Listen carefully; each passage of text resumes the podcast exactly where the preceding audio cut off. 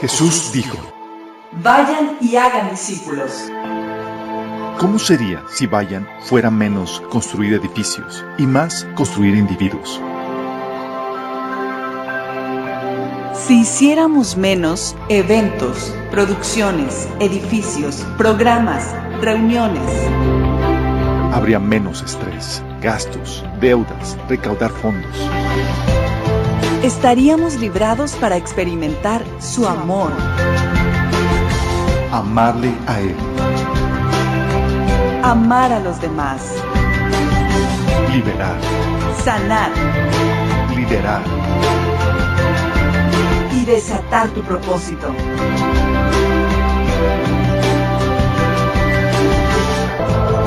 Esto es discipulado. Esto es la iglesia. Amado Padre Celestial, damos tantas gracias, te alabamos, te bendecimos, Señor, porque nos visitas con tu presencia, te manifiestas medio de nuestro Señor. Es un deleite disfrutarte, Señor. Ahora queremos que te muevas, Señor, por medio de esta predicación, de este mensaje, que hables en nuestras vidas, en nuestros corazones, que siembres tu palabra en nuestros, en nuestros corazones, Señor, y que produzca el fruto que tú deseas, Padre. Que podamos salir de aquí empoderados, Señor, llenos de valentía, Señor, revestidos de tu poder, para poder manifestar las obras que tú has diseñado para nuestras vidas. Habla atrás de mí, Señor, cubre cualquier deficiencia. Sé tú en mí, Señor, te lo rogamos en nombre de Jesús. Amén. Ok, chicos, hemos estado viendo, estamos viendo la serie de 30 sesiones. No, no tanto.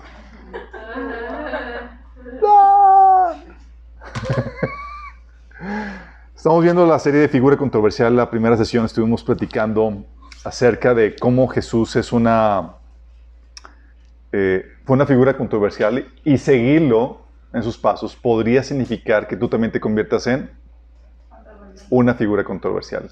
Y aunque antes, en una sociedad altamente cristianizada, eh, no necesariamente implicaba ser controversial.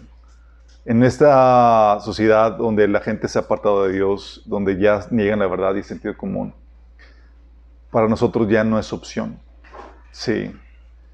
Eh, en un mundo cada vez más corrupto, más desviado, la verdad y el sentido común se vuelven controversiales. Y tú como defensor o, como representante de la verdad, por lo mismo te vas a volver controversial.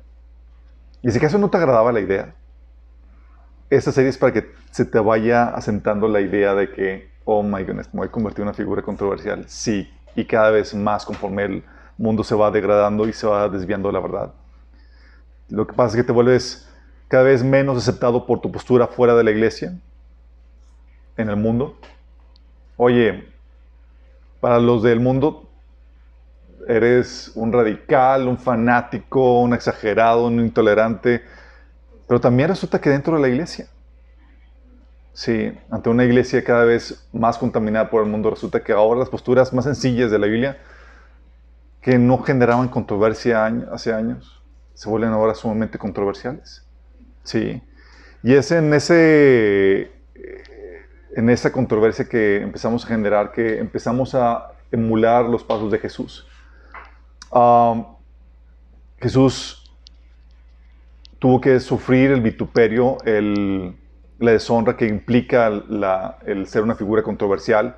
Por un lado, eh, por un lado tenía seguidores, pero por otro lado causaba mucha oposición. De hecho, dice la Biblia que eh, en Hebreos 13, del 12 al 13, que Jesús, para santificar al pueblo mediante su propia sangre, sufrió fuera de la puerta de la ciudad. Lo dice el autor de Hebreos. Por lo tanto, salgamos a su encuentro fuera del campamento, llevando la deshonra que él llevó, llevando el vituperio, dice la, la versión Reina Valeria. Porque aquí no tenemos una ciudad permanente, sino que buscamos la ciudad venidera. Fíjate cómo el autor de Hebreos te dice, ¿sabes qué? Oye, Jesús llevó el vituperio. Lo dice, llévalo juntamente con él. Dice, porque al final de cuentas no esperamos algo aquí, esperamos una ciudad, la ciudad venidera. ¿Saben qué ciudad estamos hablando, verdad? La Nueva Jerusalén, exactamente. Entonces ya no, esa, eso de sufrir el vituperio, de convertirnos en personas controversiales como Jesús lo, lo fue, es cada vez más ineludible para nuestra generación. Pero lo interesante del caso es que el mundo va a buscar presionarte para conformarte a su forma de pensar. Y eso va a ser lo, el principal reto que vas a enfrentar. De hecho, la temática hoy es cómo resistir la presión. Porque todos sufrimos la presión de la percibida, percibida opinión dominante, ya sea opinión de las masas, la mayoría, la presión mediática, es decir, de, lo que, de los principales medios de comunicación, o la presión de algunos eh, personajes que consideramos están en autoridad o, tienen, o representan alguna autoridad en nuestra vida.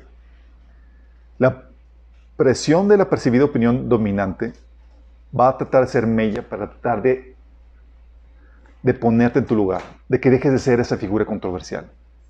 Sí. Y todos, por más controversial que seas o experiencia que tengas en el rubro, vas a ser afectado por la presión de grupo. Vas a ser intimidado. No, yo soy a mí yo siempre he sido controversial y demás. A todos nos afecta de una u otra forma. Sí, a veces nos dejamos intimidar. Y aquí es donde tenemos que aprender a resistir por causa de la verdad que representamos en la palabra de Dios. Tenemos ejemplos en la Biblia que hablan acerca de, este, de esto que estoy mencionando. Casos de... Acompáñenme a ver esta triste historia.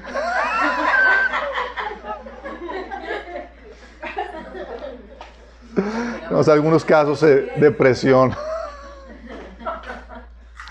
en las masas. Y comenzamos con el caso de Saúl. Sí. Es un pasaje que tú sabes que Saúl se desvió de, de la ordenanza del Señor.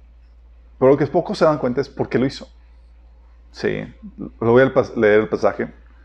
Está en 1 Samuel 15, del 1 al 24. Lo voy a leer en la versión Reina Valera.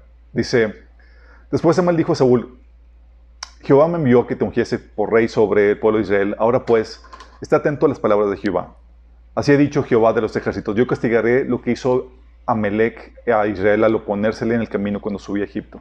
Ve pues y hiere a Amelec y destruye todo lo que tiene, y no te apiades de él. Mata hombres, mujeres, niños y aún los de pecho, vacas, ovejas, camellos y asnos. Saúl pues convocó al pueblo y le pasó revista a Telaim, doscientos mil a pie y diez mil hombres de Judá. Y viniendo Saúl a la ciudad de Amelec, puso emboscada en el valle. Y dijo Saúl a los, a los eneos, Idos apartados y salid de entre los de Amelec, para que no os destruya juntamente con ellos, porque vosotros mostrasteis misericordia a todos los hijos de Israel cuando subían de Egipto. Y se apartaron los eneos de entre los hijos de Amelec, y Saúl destruyó a los amalecitas desde Avila hasta llegar a Shur, que está al oriente de Egipto. Y tomó vivo a Gag, rey de Amelec, pero a todo el pueblo mató a filo de espada. Y Saúl y el pueblo perdonaron a Gag y a lo mejor de las ovejas, el ganado y, el, del ganado mayor, de los animales engordados, de los carneros y de todo lo bueno, y no lo quisieron destruir. Mas todo lo que era vil y despreciable, lo destruyeron. Y vino palabra de Jehová a Samuel diciendo, me pesa haber puesto a Saúl, al rey, eh, por rey de Saúl, porque se ha vuelto en pos de mí y no ha cumplido mis palabras. Y se pesumbró Samuel y clamó a Jehová toda aquella noche. ¿Te imaginas? Ya para que un hombre del calibre de Samuel esté clamando toda aquella noche está fuerte el impacto de la noticia que le llegó. Madrugó luego Samuel para ir a encontrar a Saúl por la mañana y fue dado aviso Samuel diciendo, Saúl ha venido a Carmel y aquí se levantó un, se levantó un monumento. ¿Quién, se levantó el monumento? Saúl. Un monumento para él. ¿Te imaginas? monumento porque aquí soy Juan Camané. Que dice, y aquí se levantó un monumento y dio la vuelta y pasó adelante desde Gilgal. Vino pues Samuel a Saúl y Saúl le dijo, bendito seas tú de Jehová, yo he cumplido la palabra de Jehová. Samuel entonces dijo, pues qué validos de ovejas y bramidos de vacas es este que yo oigo con mis oídos. Y Saúl respondió, de Amelec los he traído, porque el pueblo perdonó lo mejor de las ovejas y de las vacas para sacrificarlas a Jehová tu Dios, pero los demás, pero los demás lo destruimos. Entonces dijo Samuel a Saúl, déjame declararte lo que Jehová me ha dicho esta noche. Y él le respondió, di. Y dijo Samuel, aunque eras pequeño en tus propios ojos, ¿no has sido hecho jefe de las tribus de Israel y Jehová te ha ungido por rey sobre Israel? Y Jehová te envió en una misión y dijo, ve y destruye a los pecadores de Amelec y hazles la guerra hasta que los acabes. ¿Por qué pues no has oído la voz de Jehová, sino que, sino que vuelto al botín has hecho lo malo ante los ojos de Jehová? Y Saúl respondió a Samuel, antes bien he obedecido la voz de Jehová y fui a la misión que Jehová me, envió y he traído a Agag, rey de Amelec, y he destruido a los amalecitas. Mas el pueblo perdonó el botín de las ovejas y las, las primicias del anatema para ofrecer sacrificios a Jehová, tu Dios en Gilgal. Y Samuel dijo, ¿se complace Jehová tanto en los holocaustos y víctimas como en que se obedezca las palabras de Jehová? Ciertamente el obedecer es mejor que los sacrificios y prestar atención que la grosura de los carneros. Porque como pecado adivinación es la rebelión y como ídolos la idolatría la obstinación. Por cuando tú desechaste la palabra de Jehová, Él también te ha desechado para que no seas rey. Qué tremendo. O sea, rebelde le dijeron, Señor, destruye todo y dejó vivo al rey y a lo mejor de ganado y demás. Y dice, oye, Samuel tenía un espíritu rebelde. ¿Sí? Uno diría, pues quiso, ¿sabes qué? Pues le, avaricioso, quiso quedarse con las cosas. La verdad es que no es así. La razón por la cual actuó así, así Saúl está en el versículo 24. Dice, entonces Saúl dijo a Samuel, yo he pecado, pues he quebrantado el mandamiento de Jehová y tus palabras porque temí al pueblo y consentí a la voz de ellos. Es decir, no resistió la presión del grupo. ¿Te se imagina eso? Ellos decían, eh, vamos a dejar esto, y pues era la mayoría. Y él no tuvo los pantalones para imponer la palabra de Dios o defender la postura de Dios ante, una gente, ante eh, un público que estaba, eh, que opinaba diferente a lo que había que hacer. ¿Te imaginas? O sea, Saúl se convirtió en un rey despreciado, desechado por Dios, por sucumbir a la presión del grupo, a la presión. Y es una tentación que todos enfrentamos. Imagínate, ¿tú crees que Saúl hubiera sucumbido a la presión, hubiera actuado de esta manera si no hubiera tenido la presión del grupo? Si no tenido la presión, pues hago lo que se me dice y listo, ¿o no? Pero aquí el factor de la presión añadió un grado de dificultad y un grado de dificultad que tú y yo muchas veces experimentamos. Y muchas veces le echamos carros al pobre Saúl. Sí. Pero muchas en situaciones donde la mayoría tiene una opinión diferente y donde tú eres el único que opina diferente, se ve intimidado a ceder a la presión. Tienes el caso de Saúl, tienes también el caso de los creyentes de Jesús. Es lo que dice en Juan 12, del 37 al 43. Dice, a pesar de todas las señales milagrosas que Jesús había hecho, la mayoría de la gente aún no creía en él. Qué, qué ¿verdad? O sea, todas las señales, y dice, la mayoría de la gente todavía incrédula. Eso precisamente, eso era precisamente lo que el profeta Isaías había predicho. Señor, ¿quién ha creído nuestro mensaje? ¿Y a quién ha revelado el Señor su brazo poderoso? Pero la gente no podía creer porque, como también dijo Isaías, el Señor les ha cegado los ojos y les ha endurecido el corazón para que sus ojos no puedan ver y su corazón no pueda entender y ellos no puedan volver a mí para que yo los sane. Versículo 41. Isaías se refería a Jesús cuando dijo estas palabras porque vio el futuro y habló de la gloria del Mesías. Versículo 42. Sin embargo, hubo muchos que sí creyeron en él. Entonces, en mayoría había un gran porcentaje de gente que sí creyó. Dices, wow, gloria a Dios. Dice, entre ellos algunos líderes judíos. Wow, hasta algunos líderes judíos. Excelente noticia. Pero lo dice. Pero no lo admitían por temor a que los fariseos los expulsaran de la sinagoga. Ah. Dice, porque amaban más la aprobación humana que la aprobación de Dios.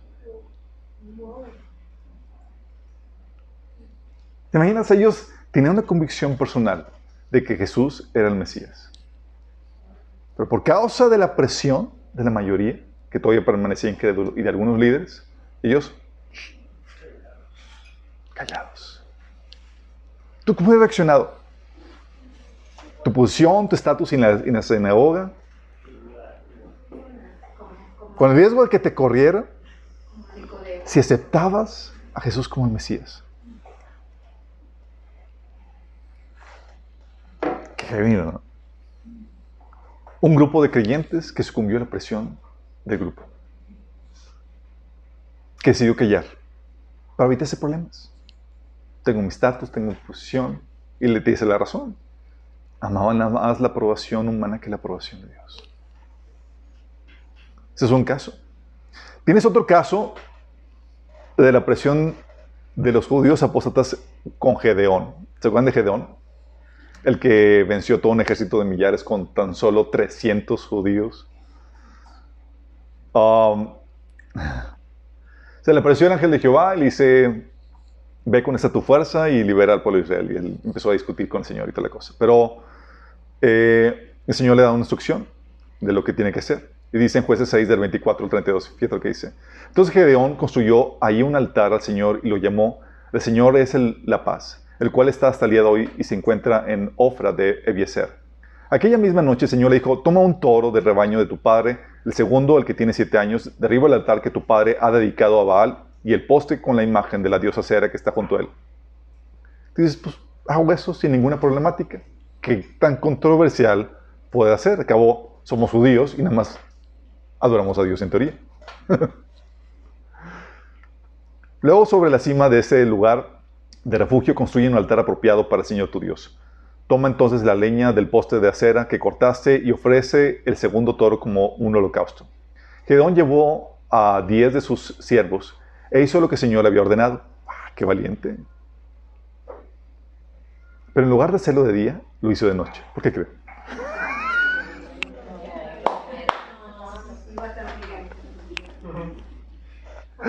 ¿Por qué se iba a levantar polvo, chicos? Para evitar controversia, pues aquí lo hago. El Señor me dijo que lo hiciera, pues no me dijo a qué horas. Supongo hacerlo de noche. ah, astutillo. Sí. Y Jehová lo hizo, dijo, ya me escapé de la controversia que pueda implicar obedecer a Dios. Porque obedecer a Dios puede implicar controversia. Sí. Y a veces lo hacemos de, tal forma que la evitamos. Entonces, dice, uh, ¿qué versículo me quedé? Dice, pero en lugar de hacerlo de día, versículo 27, lo hizo de noche, pues tenía miedo de su familia y de los hombres de la ciudad. Dijo, ya me libré, lo hizo de noche y nadie se dio cuenta. Versículo 28. Cuando los hombres de la ciudad se levantaron por la mañana, vieron que el altar de Baal estaba destruido, que el poste con la imagen de la diosa Cera estaba cortado y que el segundo toro había sido sacrificado sobre el altar recién construido. Entonces se preguntaron del uno al otro, ¿quién, había, quién habría hecho esto? Y Gedón,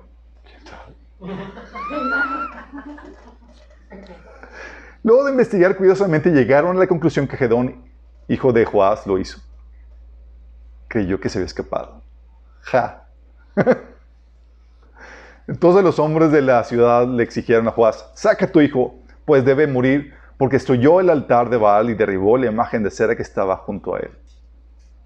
Pero Joás le respondió a los que lo amenazaban. Fíjate, ahorita vamos a ver la respuesta. Pero fíjate, todo el pueblo, supone que todo ese pueblo, chicos, era judío. Adoraban solamente a Dios.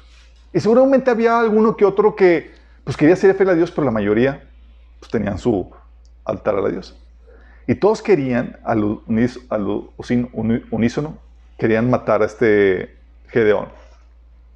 Pero papá, astutamente, le respondió, todos los que lo amenazaban, ¿acaso van ustedes a defender a Baal?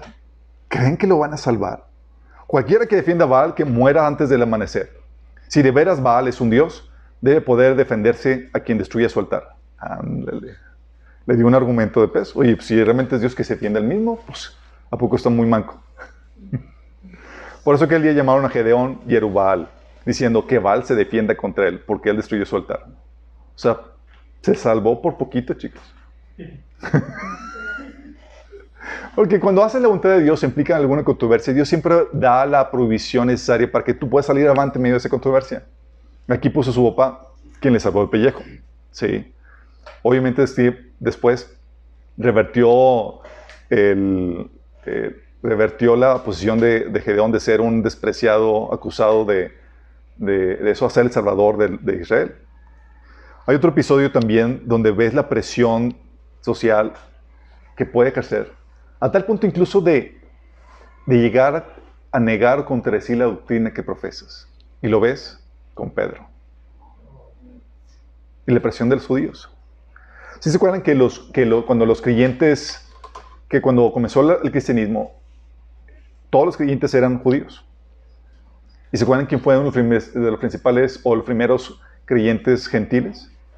Cornelio, a quien Dios tuvo que darle, digo, Dios, Dios tuvo que enviar a Cornelio un ángel para que, hey, como nadie te va a evangelizar por sí mismo, vamos a tener que obligar a un judío que conoce el evangelio que te venga a compartir.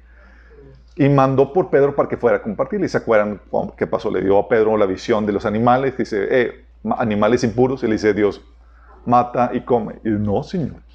Si nunca he comido un camaroncito, pero que se perdía. Ni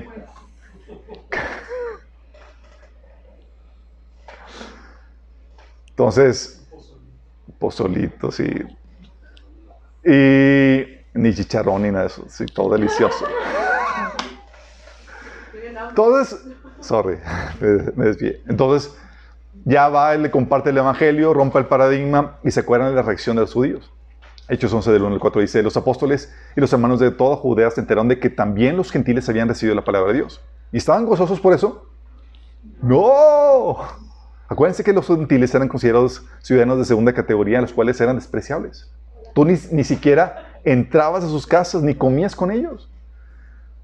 Así que cuando Pedro subió a Jerusalén, los defensores de la circuncisión lo criticaron diciendo, entraste en casa de hombres incircuncisos y comiste con ellos.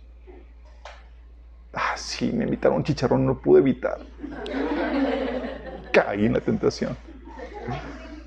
Entonces Pedro comenzó a explicarles paso a paso lo que había sucedido. Y ustedes saben que les empezó a explicar. Empezó a explicar cómo Dios se movió y lo llevó a compartir el Evangelio. Y el Espíritu se, se derramó ahí. Y tú dices, bueno, con ese episodio ya entendieron. No. El estigma contra los hermanos gentiles todavía seguía muy fuerte. Aunque eran creyentes y eran salvos y eran hermanos. Relacionarte con hermanos creyentes era especial por la opinión y la tremenda tradición que estaban cargando. Y eso se dio en Gálatas 2 del 11 al 14. Dice, cuando Pedro llegó a Antioquía tuvo que enfrentarlo cara a cara porque él estaba muy equivocado en lo que hacía. Está hablando Pablo. Cuando llegó por primera vez, Pedro comía con los creyentes gentiles, quienes no estaban circuncidados. Pero después, cuando llegaron algunos amigos de Santiago, ¿saben quién es Santiago? El hermano de carne de Jesús. Pedro no quiso comer más con esos gentiles. Esos creyentes amigos de Santiago eran, judíos que manejaban o, seguían todas las tradiciones, ¿sale? Judíos. Decía, pero, cuando, pero después cuando llegaron algunos amigos de Santiago, Pedro no quiso comer más con esos gentiles.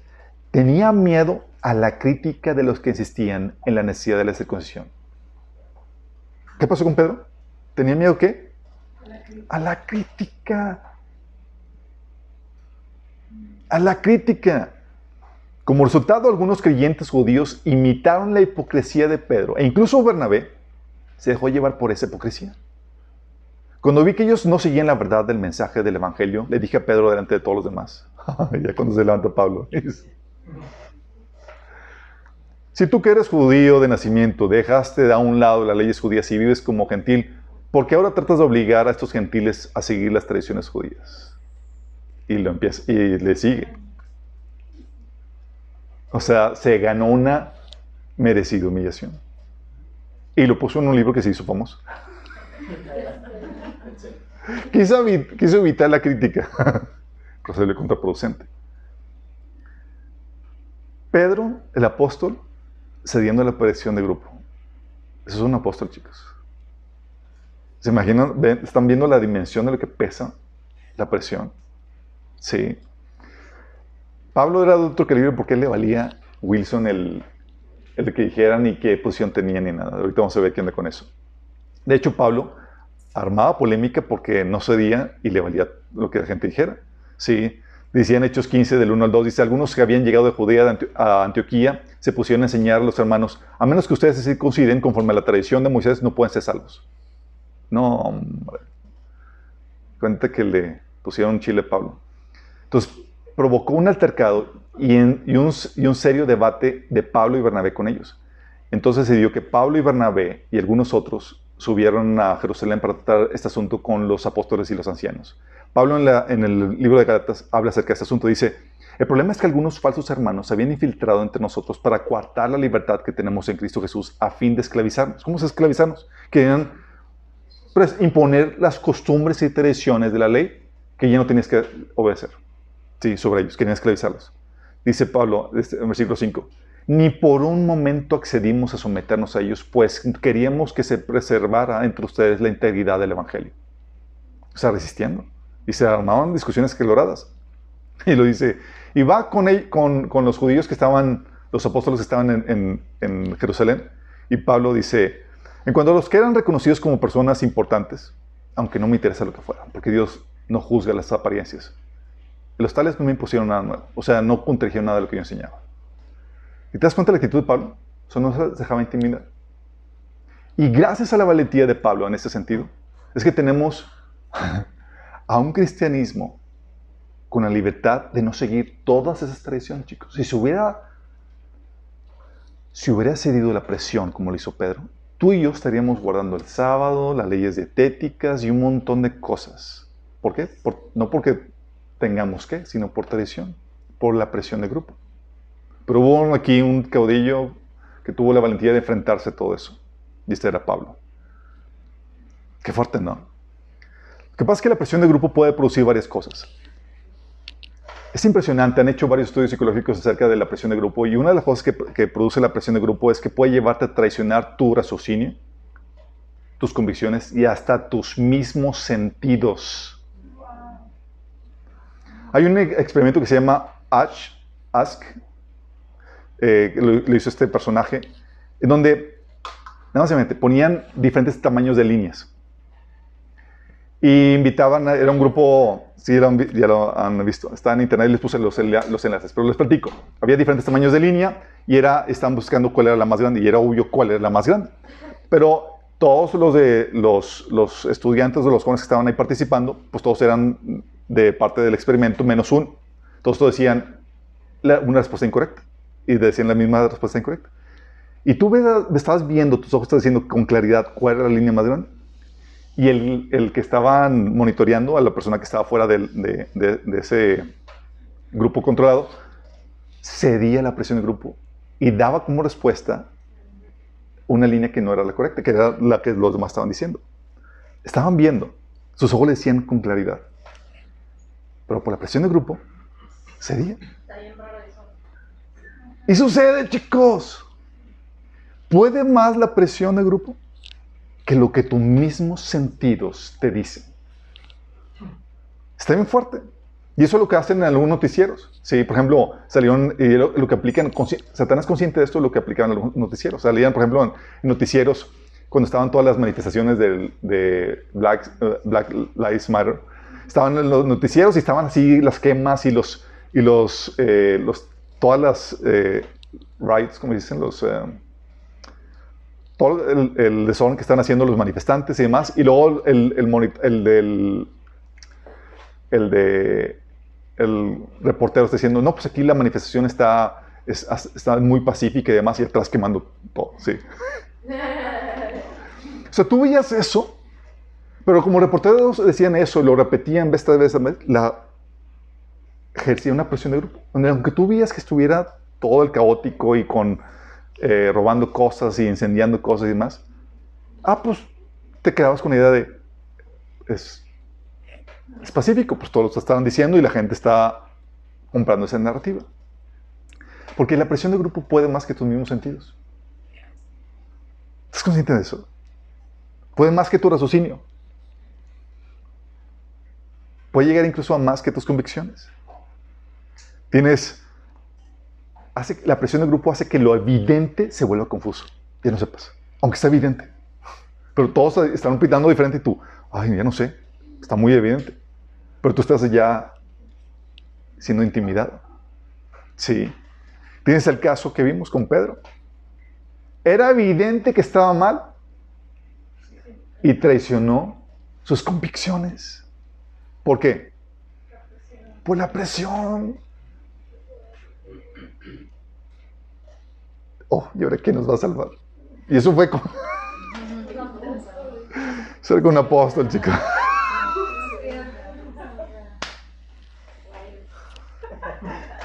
No lo digo para que se desanimen, chicos. El mismo espíritu que está en ellos estaba en nosotros.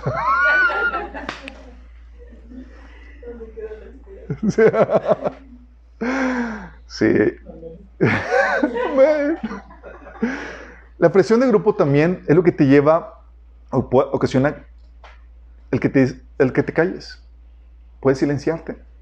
Sí. Porque tú ves que todos están opinando una cosa diferente.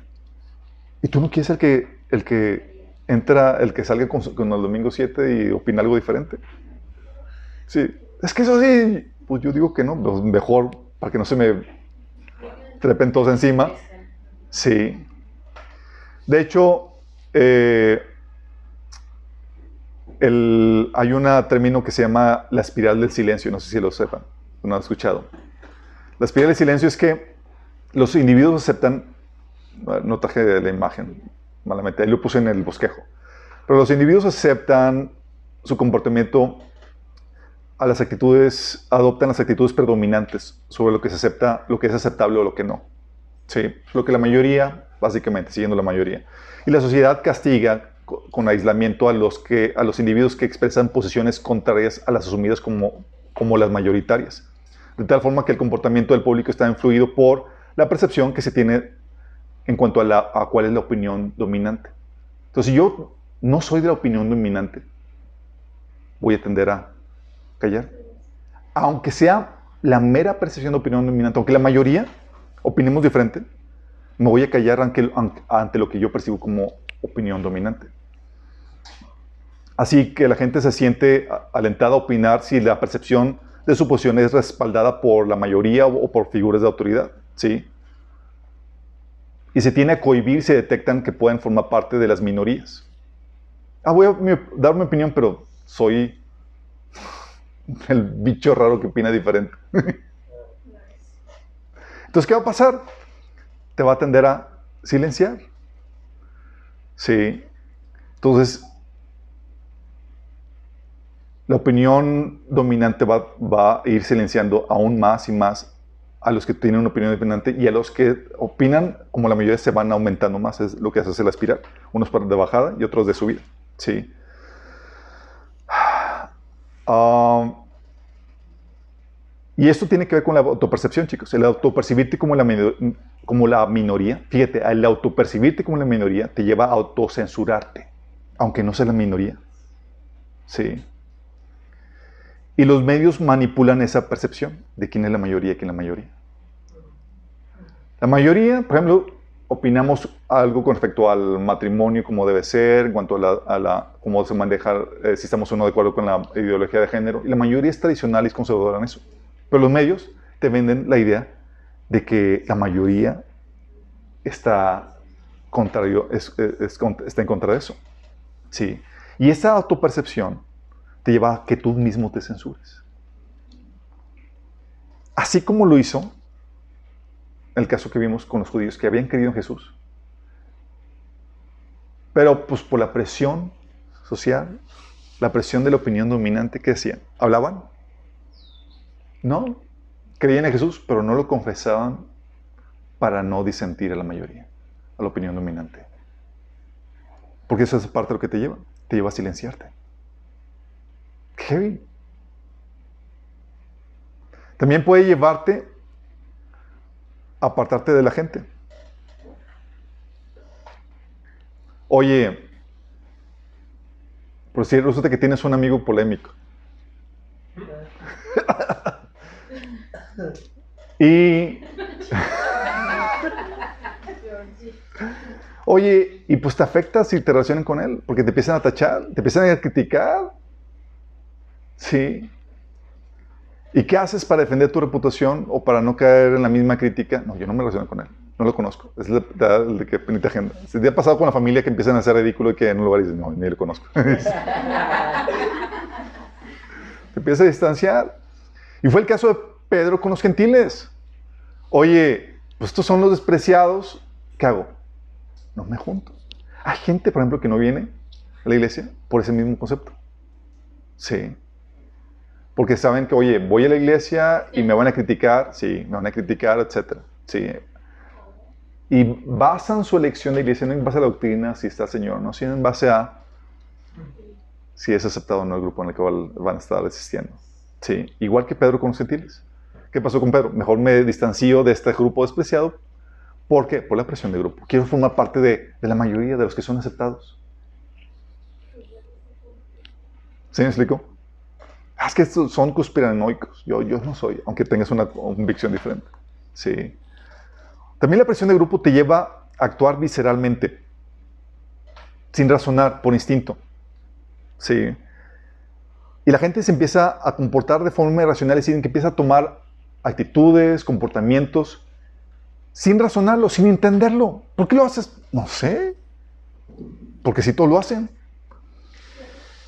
Hicieron un ejercicio, chicos, también, a varios experimentos con respecto a esto, en donde una persona llegaba a un consultorio donde estaban todos en el consultorio, sentados en el, en el recibidor ahí, y cada vez que sonaba una chicharra, se paraban y se volvían a sentar. Todos eran un grupo controlado. Entonces llegaba esta nueva persona que, estaba ajena a todo eso y pues veía que todos se paraban y se sentaban cuando sonaba la chicharra. Y pues, ¿qué hace ella? Se para y se vuelve a sentar. Si hace eso, entonces van llamando al consultorio todos y, van desapareciendo todos y se queda ella sola. Estando ella sola, seguía haciendo. Se paraba desde acá, se sonaba la chicharra. Deja todo eso. Llegaban nuevas personas que nada que ver, sí que no eran parte del grupo controlado. Y, y, ella pues seguía parándose, sentándose y, y ¿por qué no sé, así lo, estamos, así lo están haciendo todos y pues y, están los dos otra vez. Y luego llega otro y lo sigue. Ella enseñando. Y la gente aceptando eso sin saber por qué.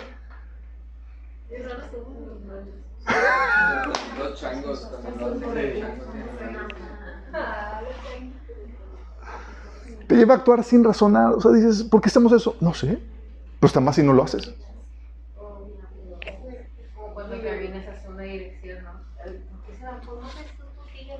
Sí. Y esta es la forma...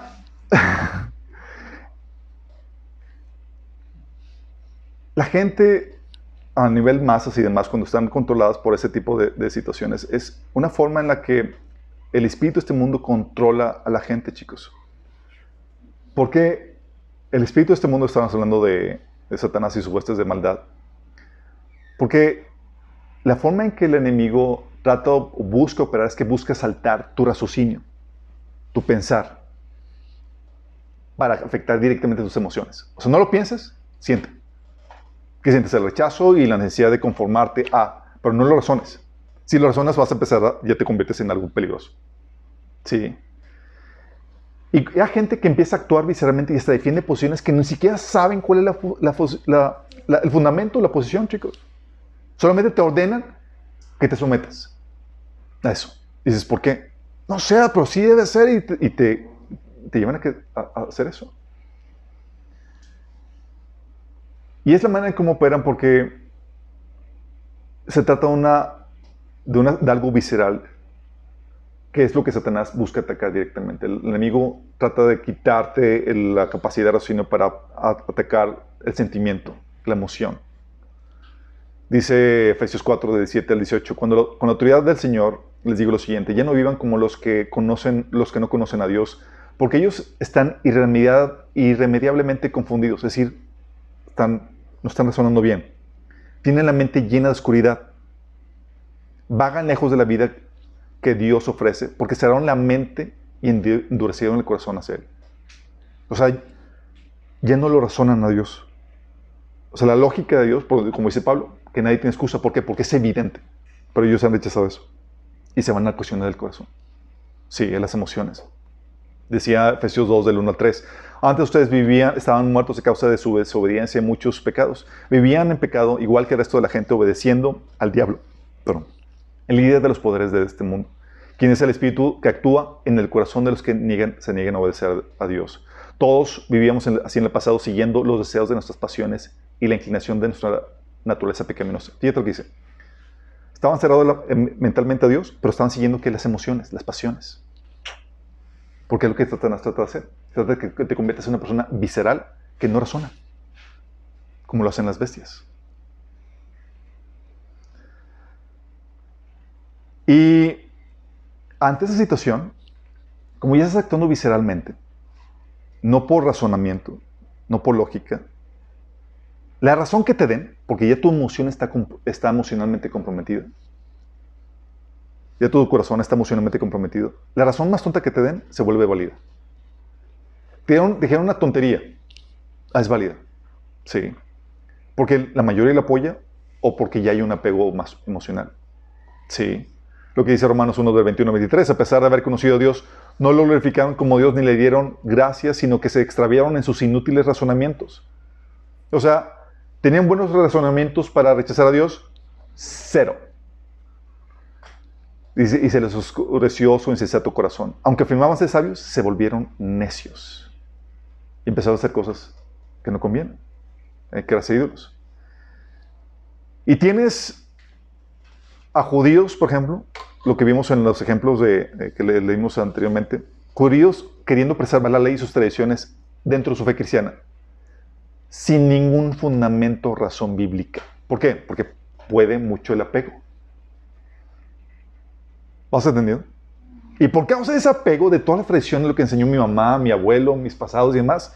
Hay que hacerlo y obligo a otros a que lo hagan. ¿Qué razón tienes? Ninguna. Pero si no lo haces, no eres salvo lo que están diciendo.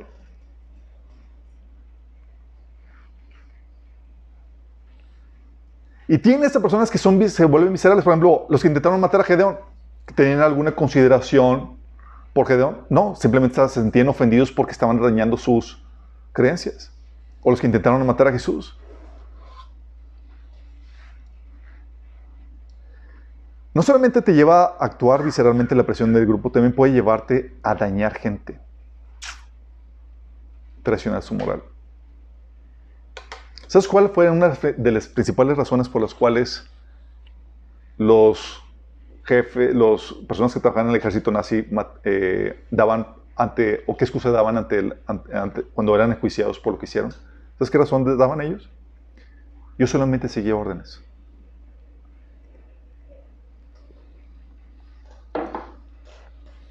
Hay un experimento que se llama Milgram Experiment en donde ponen una persona en donde tiene que contestar, ciertas preguntas.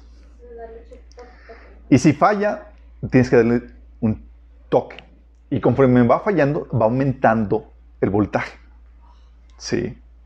Entonces, eh, la persona te ponen a ti como, como el, que te van a eh, observar cómo, cómo operas esto y tienes al que controla el experimento. Entonces te dicen, Tú vas a monitorear las respuestas que te dan y si falla, le das clic. Entonces, falla una y clic. Y, ¡ah! y escuchaba, la, escuchaba el, el, el, alarido de la persona y, y, sabía que estaba aumentando el, voltaje. Y seguía y le decían, y, y, la persona que estaba a cargo del experimento decía, pero es que tienes que seguirlo haciendo cuando tenía duda. Y obedecía. Dice, pero es que es parte del experimento. Y aunque estuviera gritando, sufriendo la persona, las personas no paraban. Sí, o sea, aunque la persona dijera que ya no quería seguirle, el otro era de que estoy siguiendo instrucciones. Estoy siguiendo instrucciones. Así era, chicos, por la presión. Y ellos descubrieron que las personas son, son adeptas a, a dañar a, otra persona eh, cuando la persona que le estaba dando, lo estaba guiando a, a hacerlo, era alguien conocido, alguien familiar. Y especialmente si ocupaba una posición de autoridad. De sí todos somos, chicos. Tiene una figura de autoridad y muchas veces seguimos sin entender por qué. Y esta fue, conociendo esta debilidad humana, fue utilizada por Satanás para armar todo el holocausto. Cuando la gente se somete sin cuestionar, tiene una figura de autoridad más. ¿Por qué creen que Pablo enseñaba a la gente, hey, si aún nosotros un ángel del cielo les enseña algo diferente, sea maldito? Él se ponía en la posición, no puedes obedecer a la autoridad así nada más porque sí. Es algo que también les he dicho, por eso les digo, hey, ¿cómo es con tu tipo emocional? Ay, no, yo, yo confío en ti, Alberto. No puedes confiar en mí. ¿Y qué tal si me desvío? ¿Cómo vas a saber? La única confianza que tienes es en el Señor. Por eso cuestionar cosas, pero a veces somos, nos intimidamos porque, oye, es una persona de autoridad, es una persona mayor, es una persona familiar, y me dice esto, y pues tengo que pues, o sea, es la persona que me compartió el Evangelio, es, es una persona mayor y, y, empiezas a someterte sin entender. Y eso llevó a la gente al holocausto, chicos. Por la presión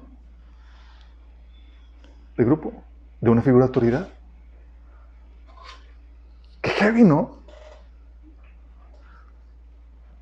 También es lo que llevaba también a... Esto es lo que te lleva también a conformarte a las masas, a la mayoría. Como fue el caso de Saúl.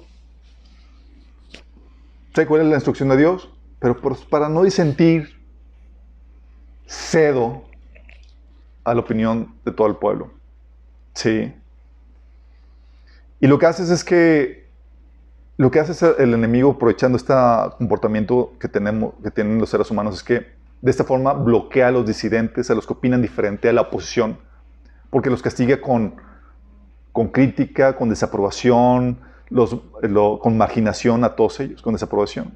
Y la gente no quiere ser castigada, no quiere sufrir ese tipo de estragos. Entonces, ¿qué? Te obligan a que te conformes a la mayoría.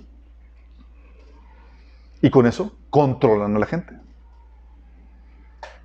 Y es lo que se conoce como el comportamiento de manada, que también vieron, hay otro experimento que sacaron.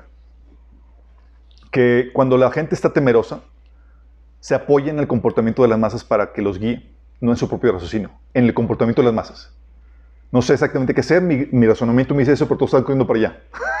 ¿Y entonces qué haces? ¿Sigo mi razonamiento? No. Corres hacia allá, a donde están corriendo todos. Qué ¿no?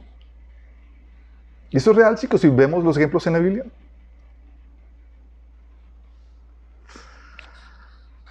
Tenemos ejemplos hoy en día. Por ejemplo, COVID es un ejercicio de manipulación de las masas. Un ejercicio, chicos. La gente controlada por el temor. Tú sabes cosas de que, pues esto no tiene sentido, pero pues todos comen para allá, todos para allá. Sí, ¿en qué sentido? Pues la campaña de terror de los medios. Te empiezan a decir, no, es que tantas personas han, muerto, bla, bla. Y, tú, y, todos paniqueados, aunque tú sepas que los niños no corren ningún peligro y la tasa de, la, la probabilidad de muerte es de 0.0 0,6%. Sí. De hecho, hay más probabilidad que una persona muera eh, ahogado en las albercas para personas de menores de 18 años que, que por el COVID. Sí. Pero no, no, no clausuran las albercas. Y todo lo que se hace. ¿Pero por qué? Porque es la presión. Oye, figuras de autoridad y la mayoría está siguiendo. ¿Y, y qué haces? Pues voy para allá.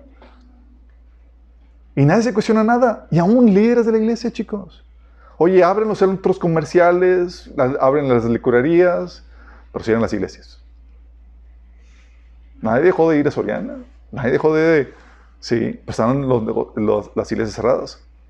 O los negocios, y eso también ocasionando la, la quiebra de negocios.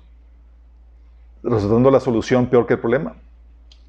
O el toque de queda, la gente que lo razonaba un poquito decía, pues no tiene sentido. O sea, como si el virus dejara de operar hasta 7 horas de la noche. Pero pues como la mayoría lo hace, pues vamos a hacerlo, sí. O la vacuna, sí. Te la pones y luego te dicen, pero debes seguir usando cubrebocas, distanciamiento y como si no hubiera pasado nada, y como si no te hubieras puesto la vacuna. y la gente, ah, pues sí. O sea, un poquito de, de, coherencia. Entonces, ¿para qué me la estoy poniendo?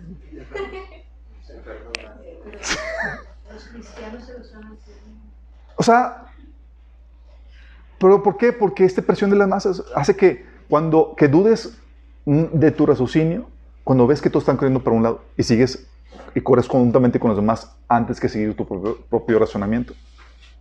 O el uso de cubrebocas, chicos. Sí. Y sabemos que ha salido, ha habido estudios donde se sale a decir que es ineficiente para, para, para refrenar el COVID porque COVID es mucho más pequeño que, las, que, la,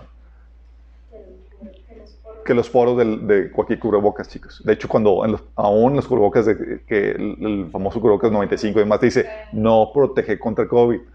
Y yo creo que mi no cuente lo que hace la demás gente, lo que cuenta. Entonces, que me lo, como que ya lo sigo usando. Y resulta peor. Se ha encontrado que los, los, los cubrebocas más más densos o, de mayores capas tienen 13, 13, veces más riesgo de infección. O los niños, chicos.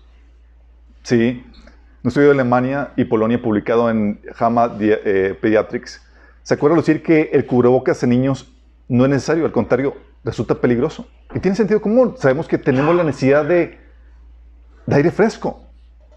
Digo, nadie se mete en una cochera con el carro prendido, con la cochera cerrada. Estamos conscientes. Y sin embargo, con el cubrebocas es algo similar.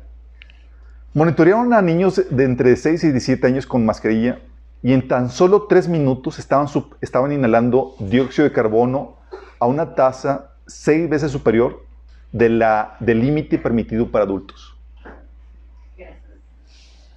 6 veces superior a la tasa permitida por adultos en tan solo 3 minutos. Respiraban 25 mil partes por millón, más del doble que se considera peligroso para adultos, que es 10 eh, mil partes por millón de dióxido de carbono.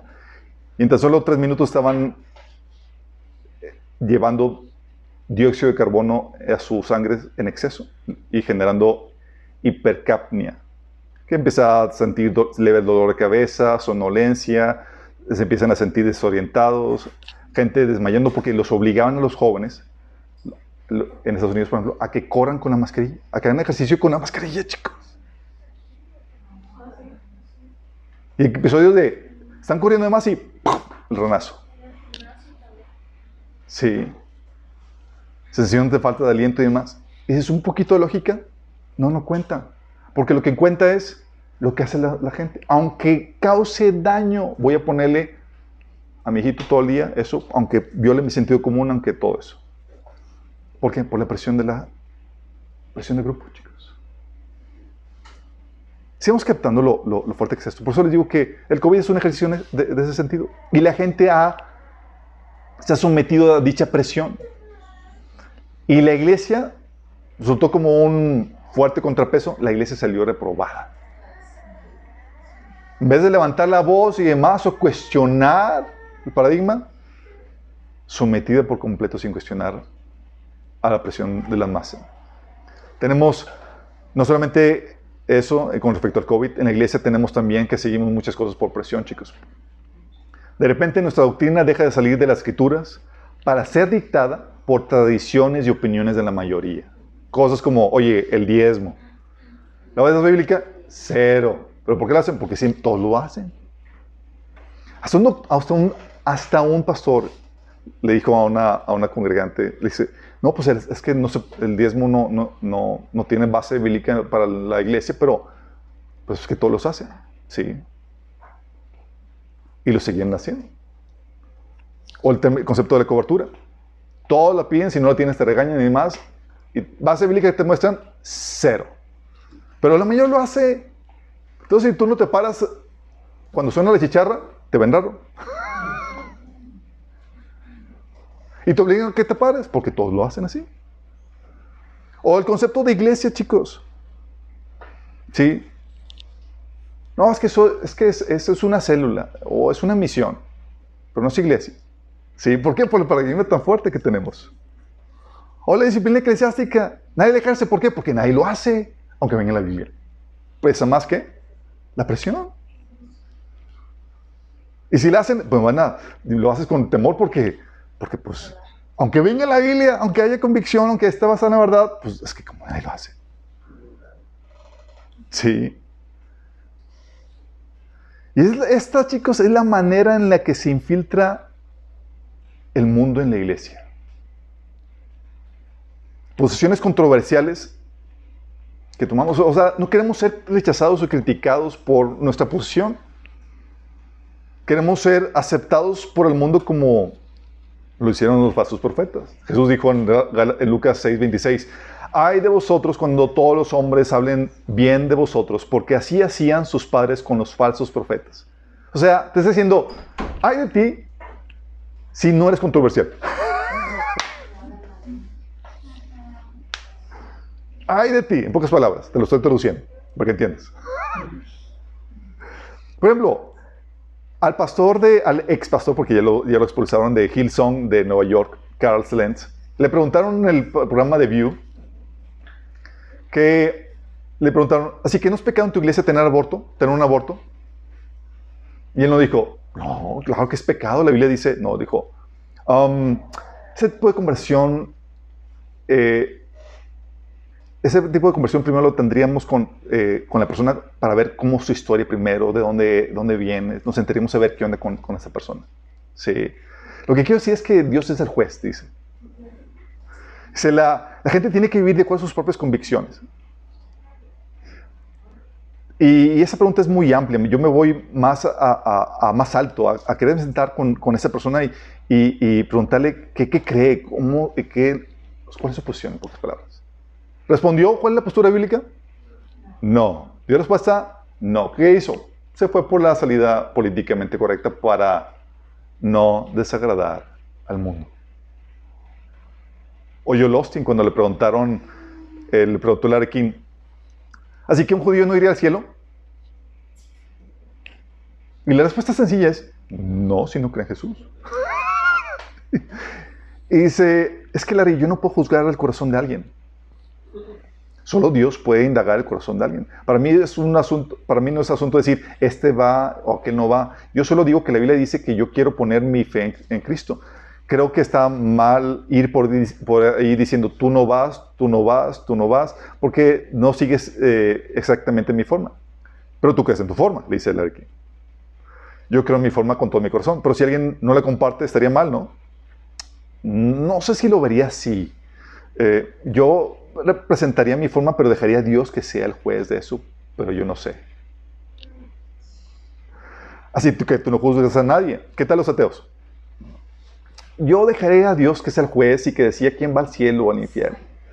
Yo solo presento la verdad y cada semana comento que es una relación con Cristo, pero no voy a ir diciendo quién, quién sí, quién, y si no quieren creer en eso, eh, que sea su elección. Dios mirará el corazón y solo Dios sabe eso. ¿Por qué, ¿Por qué ese tipo de reacciones, chicos? Por la presión, chicos. La presión.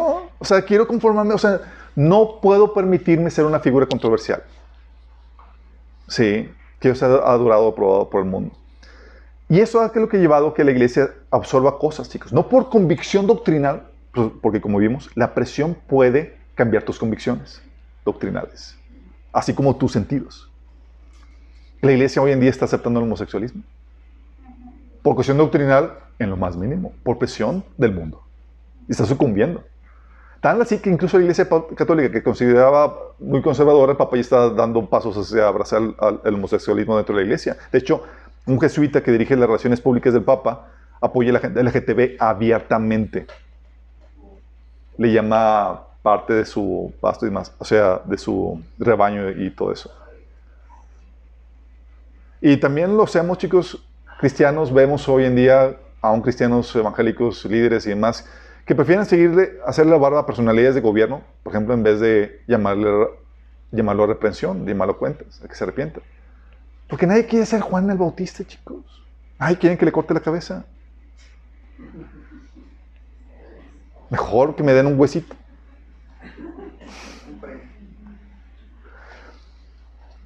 Y por causa de esta situación, tenemos iglesias que han dejado de ser sal porque sucumbieron a la presión del mundo dejaron de ser sal porque sucumbieron a la presión de... Eso es muy peligroso, chicos, porque es la forma en que el enemigo controla las masas. Es la forma, chicos. ¿Por qué la gente hace todo eso, se comporta y se conforma de esta forma? Porque el enemigo sabe cómo controlar a las masas. La mayoría de, los alemanes, chicos, era gente buena, promedio. Jamás en la vida hubieran pensado asesinar a, alguien. Pero se dejaron manipular y no tuvieron la capacidad o la valentía para disentir a la presión del grupo. Porque te, te, reitero, cuando hay presión de grupo, aunque tú seas una persona moralmente buena, vas a traicionar tu moral para conformarte al grupo. Qué fuerte, ¿no? Dices, no, creo que mi vecino vaya a hacer eso. No sabes. Dice la Biblia, en 2 Tesalonicenses 2, del 9 al 12, dice que, hablando del anticristo, que ese hombre vendrá a hacer la obra Satanás con poder, señales y milagros falsos. Se valdrá de toda clase de mentiras malignas para engañar a los que van rumbo a la destrucción, porque se niegan a amar y a, aceptar la verdad que los salvaría. Por lo tanto, Dios hará que ellos sean engañados en gran manera y crean esas mentiras. Entonces serán condenados por deleitarse en la maldad en lugar de creer la verdad. O sea, que está hablando que la mayoría decide abrazar la mentira, chicos. Y en medio de esa, de esa posición, de esa apostasía, en donde el mundo abraza esa, esa, esa eh, donde el mundo abraza esa mentira, todos los disidentes, ¿cómo crees que se van a con- considerar? Controversiales. Y la presión social va a ser terrible, chicos. ¿A qué, ¿A qué punto va a ser la presión y va a llevar la presión? Que dice Mateo 24, del 9 al 10, que dice, entonces los entregarán ustedes a que los persigan y los maten. Y los odiarán todas las naciones por mi nombre. Dices, ¿por qué les hicimos? Pues somos buenos, no hacemos mal a nadie. ¿Por qué la gente me odiaría tanto? Por la presión del grupo. En aquel tiempo muchos se apartarán de la fe y unos a otros se traicionarán y se odiarán. Uh. Y nos acercamos de tiempo.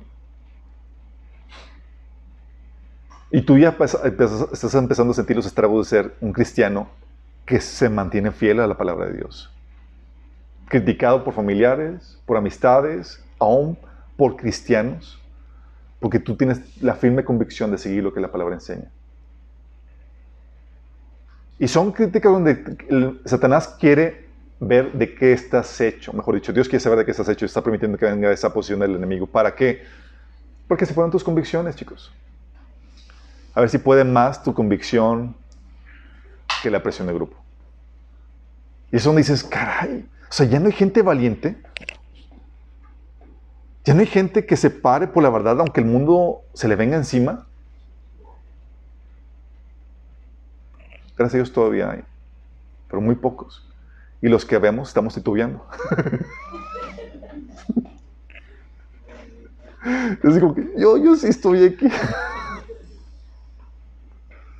Y eso donde dices, bueno, ¿qué hacemos para resistir? Hay siete cosas que puedes hacer para resistir todo esto. ¿Cómo le hacemos para resistir, chicos? Mira, cuando la presión es tan fuerte, la forma en que puedes resistir es siendo controlado por un espíritu diferente. Hay un, y cuando hablo de que te controle es que te posea. Sí.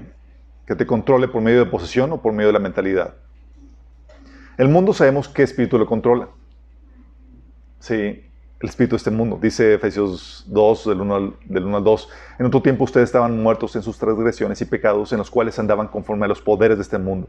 Se conducían según el que gobierna las tinieblas, según el espíritu que ahora opera, que ejerce su poder en, los que viven de su obediencia. Y como les había comentado, el enemigo lo que hace es que resalta su, tu razonamiento para apelar a tu emoción. Como dice Walt Disney, sigue tu corazón. Sí, no lo razones. Y eso te lleva a que seas con- controlado por el espíritu de este mundo. El cristiano, en cambio, es controlado por el Espíritu Santo. ¿Y sabes cómo se le conoce al Espíritu Santo? El Espíritu de verdad. Es decir, hay entendimiento. Juan 16, 13 dice, pero cuando venga el Espíritu de la verdad, aquí se pela tu razonamiento. Aquí sí puedes razonarlo. Aquí el enemigo no, digo, Satanás- mientras que Satanás salta tu razonamiento porque la mentira se, se delata cuando empiezas a razonar el argumento, se expone. Aquí es, aquí hay verdad, aquí sí lo puedo asimilar mentalmente. Dice, cuando venga el Espíritu de verdad, Él los guiará a toda verdad. Y este Espíritu Santo es el que nos controla. Dice Romanos 8, versículo 9 y 14, que ustedes no están dominados por su naturaleza pecaminosa, son controlados por el Espíritu si el Espíritu de Dios vive en ustedes. O estamos poseídos por Él. Dice, pues todos los que son guiados por el Espíritu son hijos de Dios. Es el Espíritu Santo es el que te da el calibre y la fortaleza para, para poder resistir los embistes de una presión de un mundo que ha rechazado a Dios, chicos. Porque el Espíritu está hablando tu ser, trayendo convicción. Sí. Dice 1 Juan 2, 17, y ustedes han recibido el Espíritu Santo y Él vive dentro de cada uno de ustedes. Así que no necesitan que nadie les enseñe lo que es la verdad. El Espíritu Santo es indispensable, chicos, para que puedas distinguir la verdad. Vas a una clase y demás, y tú ya estás con el Espíritu Santo y con el conocimiento que el Señor te revela a ti por medio de tu lectura personal de la palabra, discerniendo si lo que te están enseñando es correcto o no. Dice, pues el Espíritu les enseña todo lo que necesitan saber y lo que Él les enseña es verdad, no mentira. Así que tal como les ha enseñado, permanezcan en comunión con Cristo. Necesitas ese Espíritu Santo para poder resistir al enemigo. Sin Él, está escrito, vas a sucumbir. ¿Y sabes cómo recibir el Espíritu Santo? Ser salvo y ser controlado por el Espíritu Santo implica renovar tu entendimiento. Sí, conquistando los paradigmas equivocados. Porque el enemigo te controla en base, si, aunque hayas nacido nuevo, si piensas como el mundo, eres controlado por el mundo. Y ese es donde te lleva a que necesitas madurez y conocimiento. Porque sin madurez te mueves como el mundo se mueve. Tienes que tener una base, un fundamento en tu pensar a través del cual evalúas todas las cosas. El principal fundamento es la palabra de Dios. Luego sigue tu discernimiento, basado en, tu experiencia y tu sentido común, pero no saliéndote del, fundamento que es la palabra de Dios. Efesios 4, del 11 al 14, fíjate lo que dice Pablo. Ahora bien, Dios, dio Cristo, dio los siguientes dones a la iglesia. Los apóstoles, los profetas, los evangelistas, los pastores y maestros. ¿Estos para qué son? Dice, ellos tienen la responsabilidad de preparar al pueblo de Dios para que lleve a cabo la obra de Dios y edifique la iglesia, es decir, el cuerpo de Cristo. Ese proceso continuará hasta que todos alcancen tal unidad de nuestra fe y conocimiento del Hijo de Dios que seamos maduros en el Señor. Es decir, hasta que lleguemos a la plena y completa medida de Cristo. O sea, esta preparación, chicos, es para llevarte a qué? A que seas maduro, que alcances la, la estatura de Cristo. Dice, entonces ya no seremos inmaduros como los niños no seremos arrastrados de un lado a otro ni empujados por cualquier corriente de nuevas enseñanzas. ¿Cómo son los niños? Los niños, por ejemplo, ¿por qué tienes que dejar, por qué tienes que cuidarlos cuando, van al parque? Porque si se acerca un adulto, son tan inocentes, no tienen experiencia, no tienen criterio, que se los pueden robar sin decir, oh, no tienen madurez. Son como niños y son muy se creen todo, son muy ingenuos. Y dice Pablo, así comienzas el estatus. Y ante una presión de grupo y demás, tú puedes ser muy ingenuo y sucumbir con facilidad. Y la única forma para poder marcar la diferencia, no caer en esa presión de grupo, es que tú desarrolles madurez, criterio. Una base sólida para saber que esto sí, esto no. Y no me dejo basar, no me baso en, en la presión o no del grupo, sino que tengo una convicción firme y tengo un fundamento. Ya sea hacer el caso de la palabra de Dios y ya también usar mi criterio, basado en mi experiencia y basado en mi sentido común. Sí, eso no más es sentido común. Ah, y empieza a hacer el caso. Por encima a lo que la, la más gente te diga que, que, es. Y eso te lleva al otro punto. Tienes que tener desconfianza, capacidad de desconfianza y de análisis. Debes cuestionar las cosas, buscar las bases de todo.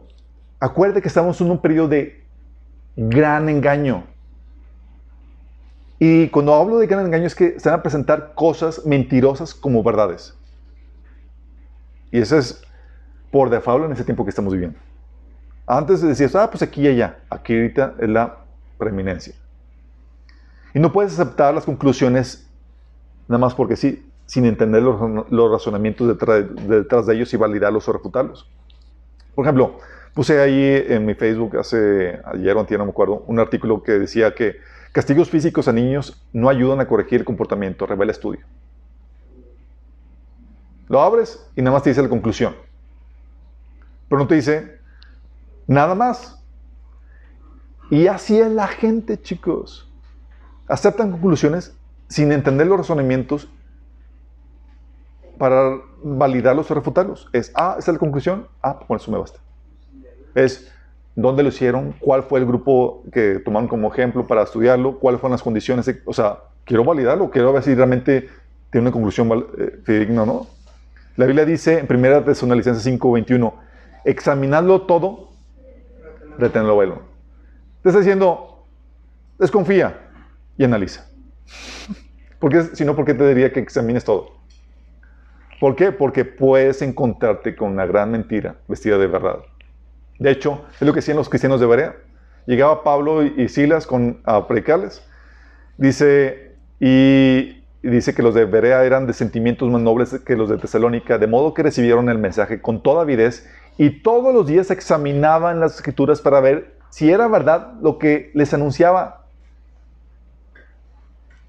¡Ey! Es examino todo y retengo lo bueno. Y no me importa. El enemigo va a querer dominar o controlar tu forma de pensar por medio de personajes con credenciales, chicos. Por medio de personajes de que, ah, ten, su pastor tal o tal persona preeminente y demás, y que esa persona concluyó eso. Hoy tú, ahorita tú no estás en la condición de poder aceptar conclusiones. ¿Cómo le hiciste para llegar a esa conclusión? ¿Por qué crees eso? Porque estás ahorita en un punto donde tienes que cuestionar el razonamiento de la gente, el razonamiento detrás de esas conclusiones y tienes que, tienes que validarlas o refutarlas. Desconfianza en análisis, chicos. Entonces dicen, oye, es que tienes que ponerte la vacuna. Dices, es que lo dice tal persona, lo dijo el doctor de la O. Ok, o sea, ¿cómo llegó a esa conclusión? ¿Por qué? No solamente eso, necesitas, necesitas también independencia emocional. Independencia emocional. ¿Te acuerdas? ¿Por qué razón se quedaban callados los, los creyentes que, en Jesús? Era porque amaban más la aprobación que de los hombres que de Dios. Si tú eres dependiente emocionalmente de la gente, olvídate, tú no vas a ser una persona que se va a mantener por la verdad. Tú vas a, que, vas a, vas a sucumbir a la presión de grupo. Sí. Dice Romanos 2.29 que un verdadero judío es aquel que tiene el corazón recto a los ojos de Dios. La verdadera circuncisión no consiste meramente en obedecer la letra de la ley, sino que es un corazón, en, sino que es un cambio en el corazón producido por el Espíritu. Y una persona con un corazón transformado busca la aprobación de Dios no la de la gente. Fíjate lo que dice. El efecto del Espíritu Santo es que te lleva a transformar tu corazón, lo que hace que busques la aprobación de Dios y no la de la gente. Te lleva a una independencia emocional. Galatas 1.10 dice, Pablo, queda claro que no es mi intención ganarme el favor de la gente, si, sino el de Dios. Si mi objetivo fuera agradar a la gente, no sería un siervo de Cristo. ¿Por qué te descalificaría ser un siervo de Cristo que le querer agradar a la gente. Si quieres agradar a la gente, vas a sucumbir a la presión y cuando haya una discrepancia entre la voluntad de Dios y la de la gente, o la opinión de la gente, ¿cuál opinión vas a seguir? De la gente, como lo hizo Saúl. Y cuando sucede eso, sucede lo mismo que Dios hizo con Saúl. Te despido, no me sirves. Ese que también requieres valentía la disposición a soportar el desprecio, la oposición que te va a venir por pararte firme en la posición de Dios. La valentía, la valentía es producto de, una, de, tener una causa superior que vale al sacrificio de lo que se sufre, chicos. ¿Vale la pena pararte por la verdad, por la causa de Cristo y demás? Claro que vale la pena. Nosotros tenemos una causa superior. Dice Jeremías 1, 17 al 19. ¿Te acuerdas cuando fue llamado Jeremías? Jeremías era apenas un niño. Y Dios le dice, sabiendo la encomienda que tenía delante de él, le dice, ciñete los lomos, levántate y háblales todo cuando te mande. No temas delante de ellos. Que no te para que no te haga yo quebrantar delante de ellos. Dice, no temas, si no te va a ir mal. Porque aquí yo te he puesto en este día como ciudad fortificada, como columna de hierro, como un muro de bronce contra toda esta tierra y contra los reyes de Judá, sus príncipes, sus sacerdotes y el pueblo de la tierra. Y pelearán contra ti, pero no te vencerán. Porque estoy contigo, dice Jehová, para librarte. Es una tremenda encomienda, chicos, pararse en la, en la palabra de Dios, en la verdad, en nuestros días. Estamos en la misma, en la misma generación que Jeremías, en la generación previa al juicio. Y va a pasarte lo mismo. Van a querer pelear contra ti. Y la única encomienda es ser valientes, sabiendo que el Señor está conmigo, que está contigo, para librarnos. Sí. Te quieres también compromiso con la verdad por encima de la gente.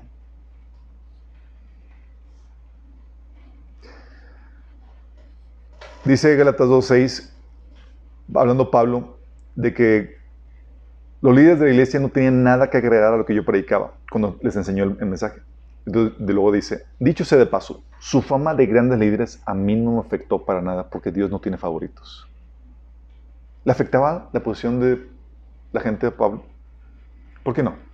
Porque tenía un compromiso mayor por la verdad. Tal punto que reprendió a la gran apóstol Pablo. Digo, Pedro, repren- reprendió al apóstol Pedro. ¿Por qué? ¿Consideraba de importancia título, posesión? No. Él tenía un compromiso mayor con la verdad que con la gente. Porque muchas veces pararte en la te va a llevar a ofender, a causar que la gente sea, se sienta incómoda. Y eso puede ser, o la mayoría, o incluso personalidades que tú tienes en alta estima. Y tienes que cobrar, y el otro, el último punto, tienes, para poder decir, tienes que cobrar ánimo con gente que piensa igual que tú. ¿Por qué, chicos? Porque como te digo, por más polémico que tengas y por más experiencia, es bien difícil. Es bien difícil. Yo recuerdo situaciones donde, cuando escribí el ensayo que, el ensayo que eh, acerca de, los límites de la autoridad pastoral, que decía que sí, hay que someternos a los pastores, pero la autoridad de los pastores no abarca todas las áreas de la vida, está limitado a los asuntos de la iglesia. Y por eso me, arm- me armaron un pancho en todas las iglesias. Me citaron los principales líderes de la, iglesia, de la denominación donde participaba, y toda la iglesia, con todos los miembros, estaban en contra mí. Yo era el único raro que pensaba así. Nadie, todos estaban, todos claudicaron al momento de ver la presión y la manipulación. Ante esa situación, yo estaba, yo estaba todo temblorino, de que, oye, pues to- todos opinan diferente. Todos opinan, o sea, estoy el único raro. Entonces antes dices, ¿estoy bien? ¿Estoy mal? ¿Qué hago? Entonces, ¿qué hice? Mandé mi ensayo a un doctor eh, eh, en filosofía cristiana de la Universidad de Veracruz. Y fue quien me dio palabras de ánimo. Me dijo, wow, entendiste muy bien el concepto bíblico de la soberanía de las esferas. ¿Me permites usar tu ensayo en mis estudios que doy? Yo, oh, no, no soy el único. O sea, fue, wow, fue una palabra de aliento. ¿Te acuerdas del caso de, de Elías? ¿Por qué ca- cayó en depresión? Una de las razones, te lo dice en 1 Reyes 19 días, dice, se presenta ante Dios y dice, sentido un vivo celo por Jehová, Dios de los ejércitos, le está haciendo Elías a, a Dios. Porque los hijos de Israel han dejado tu pacto, han derribado tus altares y han matado a espada a tus profetas y solo yo he quedado. Y me buscan para quitarme la vida.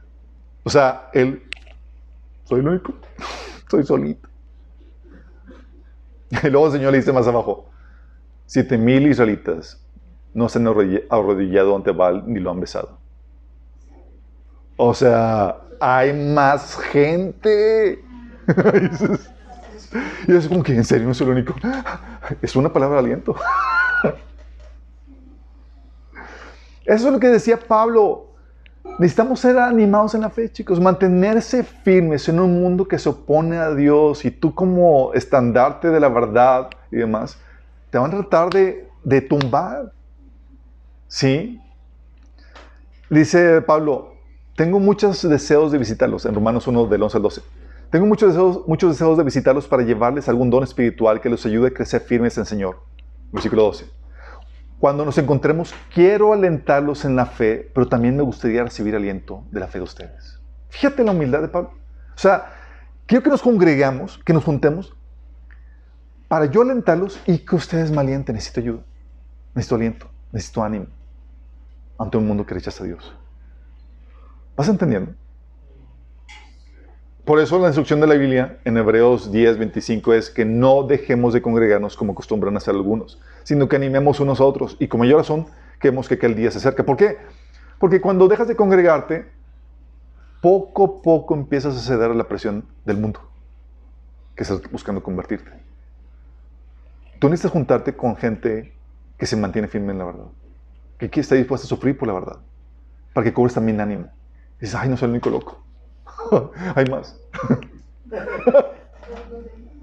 y te alienta. Dices, wow.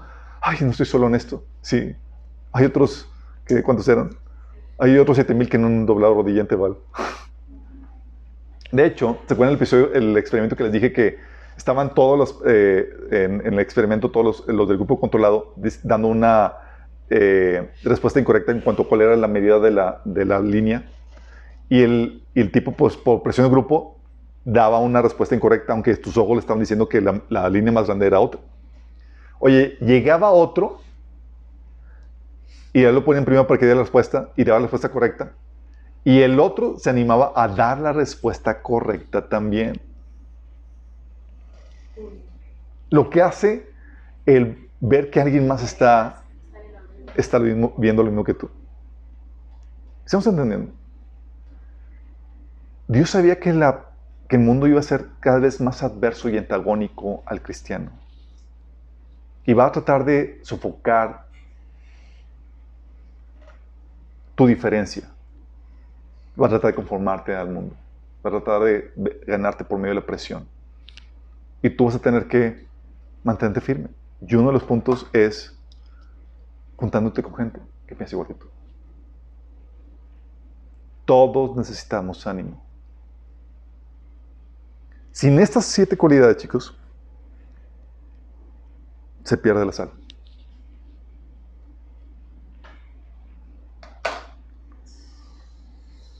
Hebreos 13:13 13 dice, nos invita el autor de Hebreos, salgamos pues a Jesús fuera del campamento llevando su vituperio. Nos invita a que sigamos las, miradas, las piezas de Jesús controversiales y que suframos juntamente con él el vituperio. ¿Estás listo? Pues tu postura te va a llevar a que tus amigos te hagan el puche. Va a ser mal visto. Van a buscar silenciarte. Te van a considerar un fanático, un intolerante, un hereje, o lo que tú quieras. Van a tratar de quitarte la sal.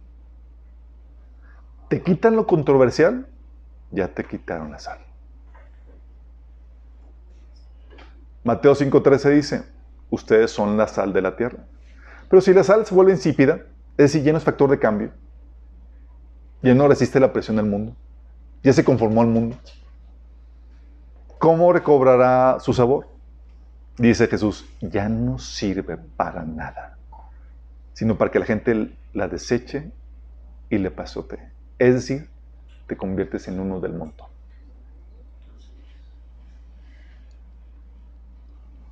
Tú y yo somos la sal, chicos. Pero la presión para que se nos quite la sal en los tiempos que estamos viendo es muy fuerte. En una sociedad cada vez menos cristiana, la posición del cristiano es cada vez más controversial. Y tú debes de mantenerte firme en estas cualidades. No puedes sucumbir. Lamentablemente, líderes están sucumbiendo. Iglesias enteras están sucumbiendo. Denominaciones enteras están sucumbiendo a la presión del mundo. El Señor tiene la esperanza puesta en ti, en mí, como la sal en la tierra. De hecho, Jesús decía, cuando el Hijo del Hombre venga, encontrará este tipo de fe. Encontrará fe en el mundo. Está hablando de esa firmeza, esa convicción por mantenerse en la verdad o va a sucumbir. Qué heavy, ¿no? Se los bichos raros. Pero tú y yo tenemos que ser valientes y tenemos que animarnos. Tenemos que, no podemos callarnos. Y tenemos que levantar nuestra voz en muy diversos escenarios. Porque si levantamos nuestra voz, vamos a animar a que otros que están callados y silenciados por la presión de las masas también levanten la voz. Porque somos la sal. De nada sirve la sal si no hace su efecto. Tienes que hablar. Tienes que mostrar contrapeso. Tienes que mostrar la ridiculez del razonamiento de, las personas. Tienes que hacerle ver, hey, no estás usando tu razonamiento, estás, actuando visceralmente. Piensa un poco. Claro, te van a querer linchar. Pero no te preocupes. Hay un grupo que te apoya en, en tus esfuerzos. Hay quienes también quieren linchar. Oramos. Amado Padre Celestial, te damos tantas gracias, Señor. Porque tú nos alientas a luchar, a persistir, a hacer la diferencia, Señor. No, no sucumbir en la presión de grupo, Señor. Señor, no queremos ser como Saúl, que sucumbió a la presión del pueblo, Señor, y terminó desobedeciéndote. Tampoco queremos ser como esos creyentes judíos que amaban más la aprobación de los hombres que la aprobación tuya y que por eso se quedaban callados, Señor. Tampoco queremos caer en esa desviación doctrinal por causa de la presión, Señor, como lo sufrió Pedro, Señor. Señor, y nos acercamos delante de ti todos temerosos, sabiendo que el reto es grande, Señor. Pero que tu gracia para afrontar ese reto, Señor, es todo lo que necesitamos, Señor. Ayúdanos, Señor, a desarrollar estas cualidades, Padre que podamos alentarnos y animarnos a nosotros, Señor, a hacer esa sal, Señor. Esas figuras controversiales que siguen los pasos de Jesús, Señor, y que llevan el vituperio que llevó Jesús, Señor. Ayúdanos, te lo pedimos, Padre. En nombre de Jesús. Amén.